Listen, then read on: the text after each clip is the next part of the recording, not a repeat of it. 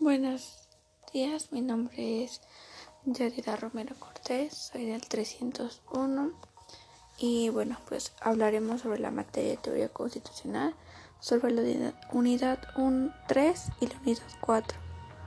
Bueno, de la unidad 3 hablaremos sobre el constitucionalismo, constitucionalismo en México.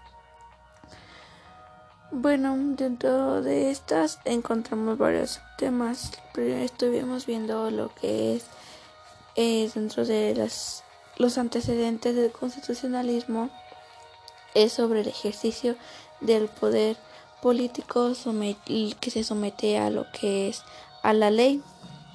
Es una pretensión que equivale a lo que es transformar la fuerza la coerción en una facultad regulada por lo que son las normas jurídicas. De esto encontramos que está relacionado con Grecia. Bueno, en Grecia se dice que fue un estado independiente hasta 1830.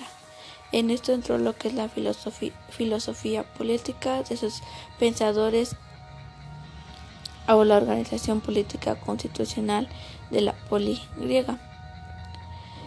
Se determinaron movimientos revolucionarios eh, cargados de dosis de constitucionalismo propio de la época baja de la dominación turca, de las cuales tuvieron lugar las revoluciones de 1821 y 1829. Este texto fue denominado como la Constitución Temporal de Grecia.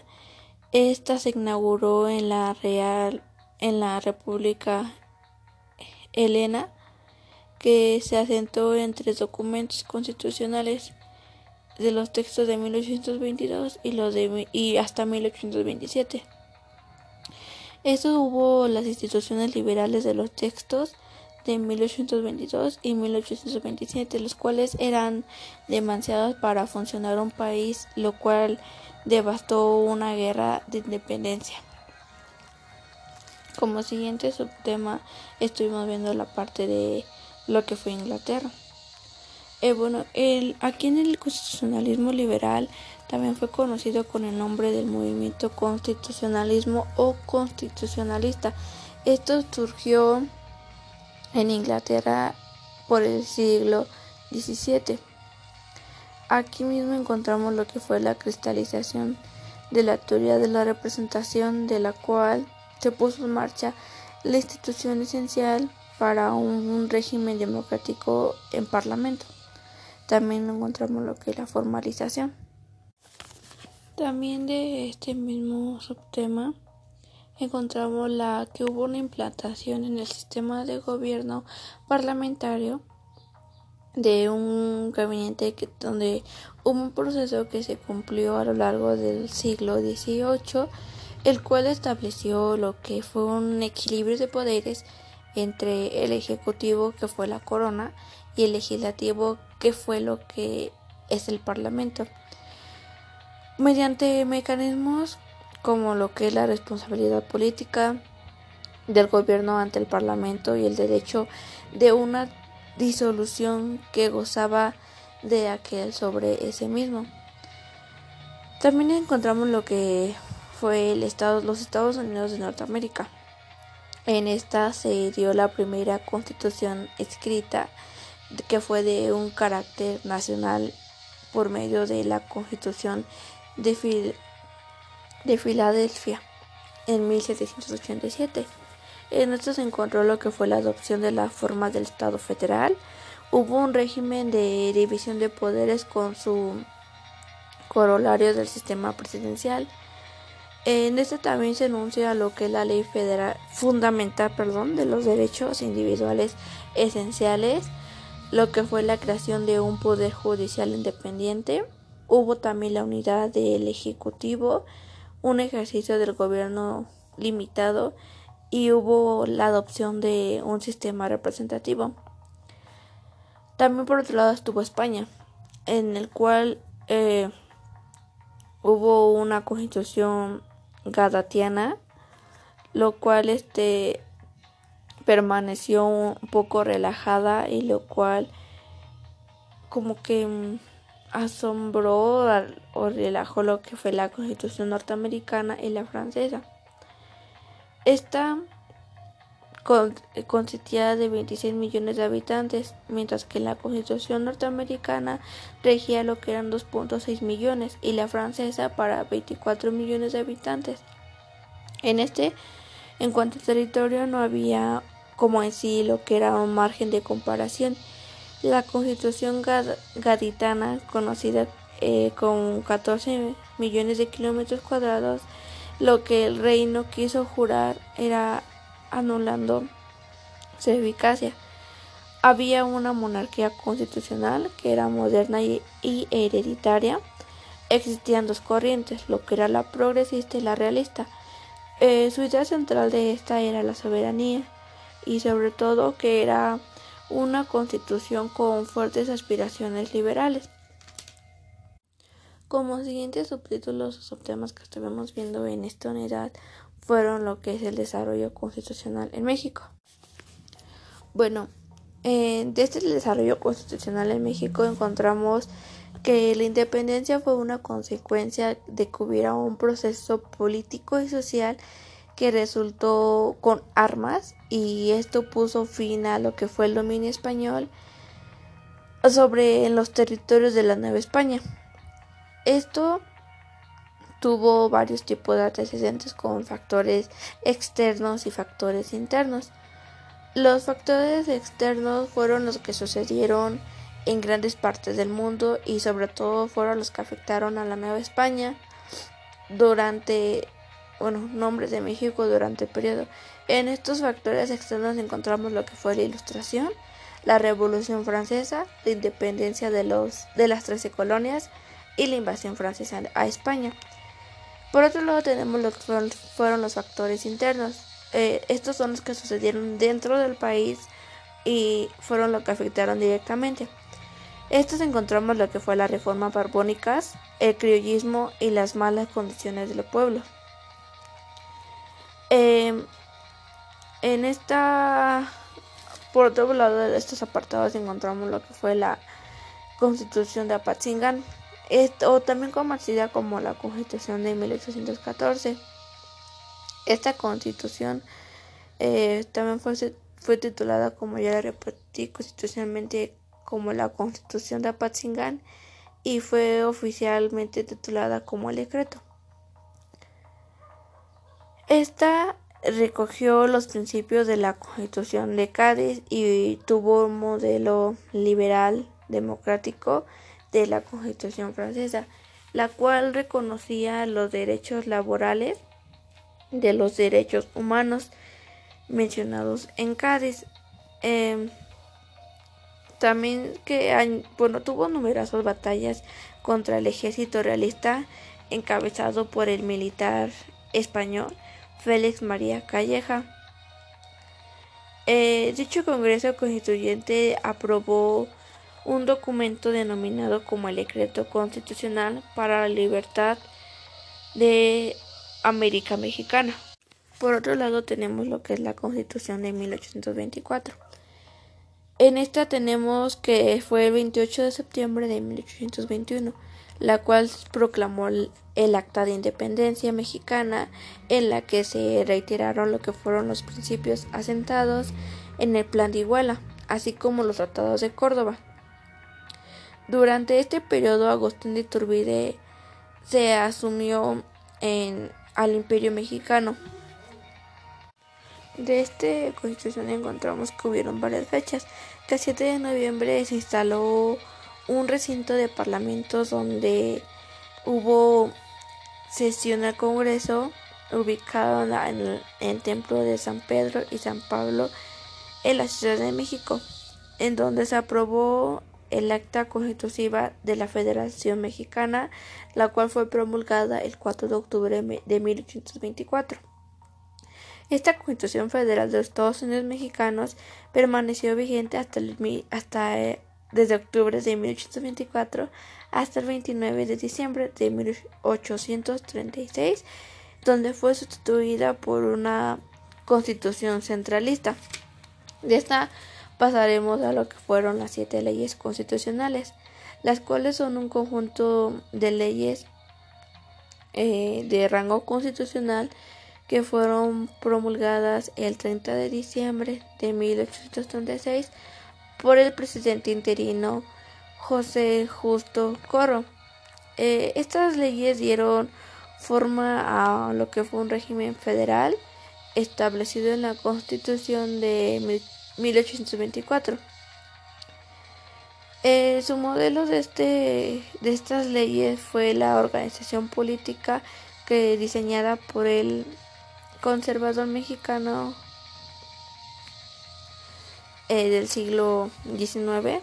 Dichas leyes duraron, bueno, duraría un quinquenio, pues para 1841 el país se encontraría nuevamente sumido en graves conflictos armados. La primera ley es la que establecía quiénes podían ser considerados ciudadanos y sobre todo tener derecho a voto. Eh, en esto quedaban excluidos los que eran los empleados domésticos.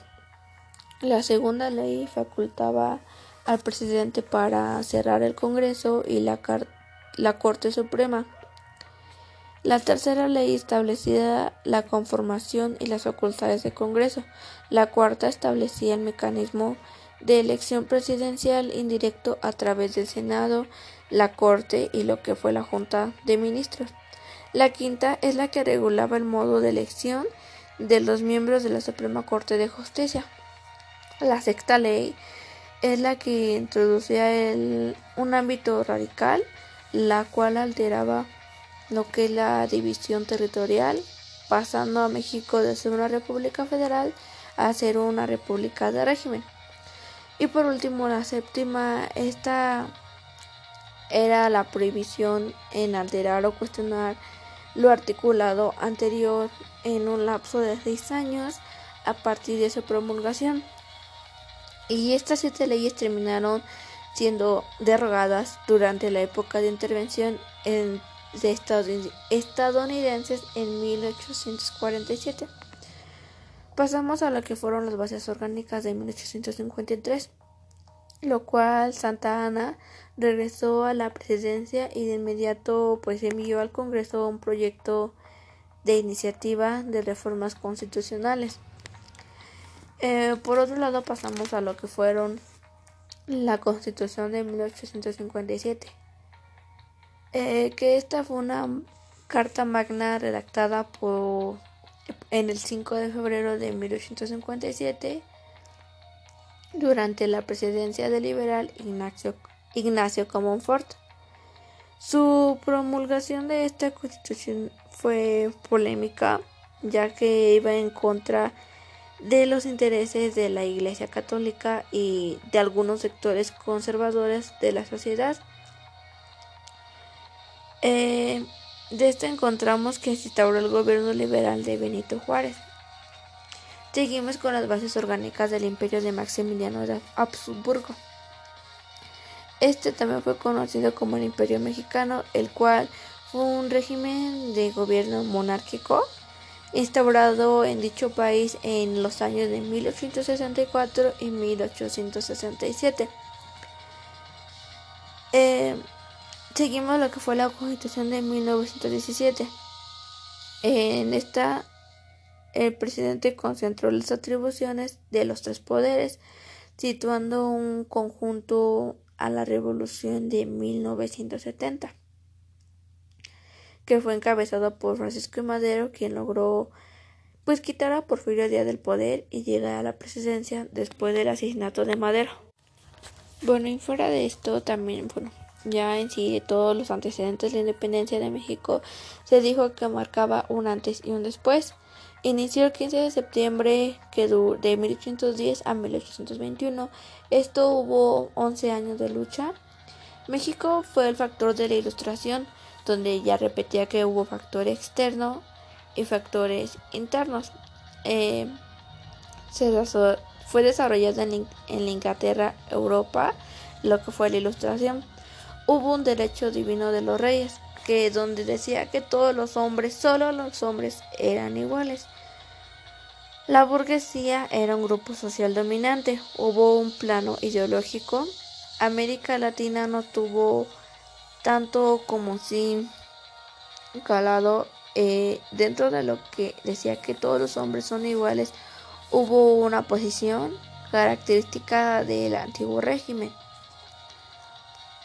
Encontramos también lo que fue la revolución industrial, inicio de la, en Inglaterra en el siglo XVIII, donde hubo una revolución tecnológica científica. En esto se encontró la invención de máquinas y telares mecánicos, lo que eran las máquinas, o más conocidas las máquinas de vapor. La industria aquí tomó un papel importante para un crecimiento de un país más desarrollado. Encontramos aquí también lo que fue la independencia de las trece colonias, lo que fue Estados Unidos.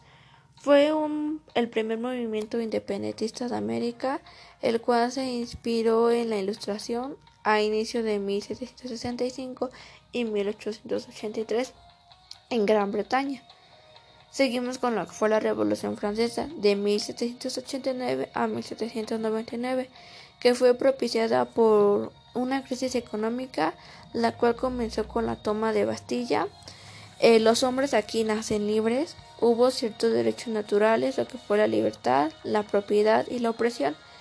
Como antecedente tenemos reconocimientos a dichos derechos, donde hubo la invasión francesa a España, napoleónica de España. Los habitantes de aquí no tenían la posibilidad de participar en defensa del reino, que fue José de Iturriaga el virrey. Hubo también un grupo de españoles los que destruyeron al virrey y encarcelaron a los líderes de ese movimiento.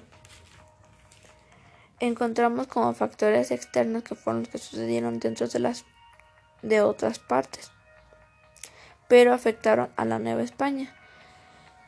Los factores internos son los que sucedieron dentro del país, fueron las reformas borbónicas, la cual es la llegada de la familia de Borbón en 1700, en donde hubo un cambio de reformas políticas del país, hubo más impuestos, una expansión de ideas ilustradas, criollismo, sobre todo que eran considerados como españoles de segunda categoría, eh, cual se generó el patriotismo de la Nueva, en Nueva España.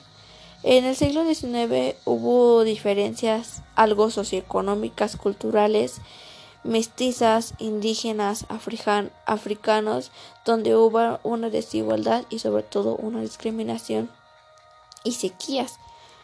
El inicio de la independencia de México existieron las conspiraciones, reuniones secretas para poder obtener la justificación de preservar la Nueva España. El conjuro de Valladolid en Morelia, Michoacán, Fray Vicente y José García Oves. Eh, hubo una conspiración la cual propició la independencia de México de 1810 por tertulias literarias del clerio María Sánchez, que fueron los hermanos Epigmenio Tenientes Francisco, que el primero de octubre fueron puestos por el gobierno. Eh, como nuevos líderes tenían a Juana Dalma e Iturbide, y aquí se dio el decreto de Dolores. Sobre todo, en la independencia tuvimos cuatro etapas que fue de 1810 a 1811, de 1811 a 1815 y de 1815 a 1821. Eh, de estos pasamos a la unidad 4, que fueron los medios de defensa de la Constitución en México, el control de la constitucionalidad y la convencionalidad. Bueno, dentro encontramos aquí los que fueron los medios de defensa de la Constitución mexicana. En estos medios hicieron, hicieron referencia los mecanismos jurídicos, los que se iban a garantizar, bueno, se iba a garantizar la protección hacia los derechos constitucionales, los cuales serían los medios de defensa de la misma Constitución a través de una protección de las normas generales y actos de autoridad como una parte esencial de lo que era el Estado democrático. En esto encontramos dentro de los medios fue el juicio de amparo.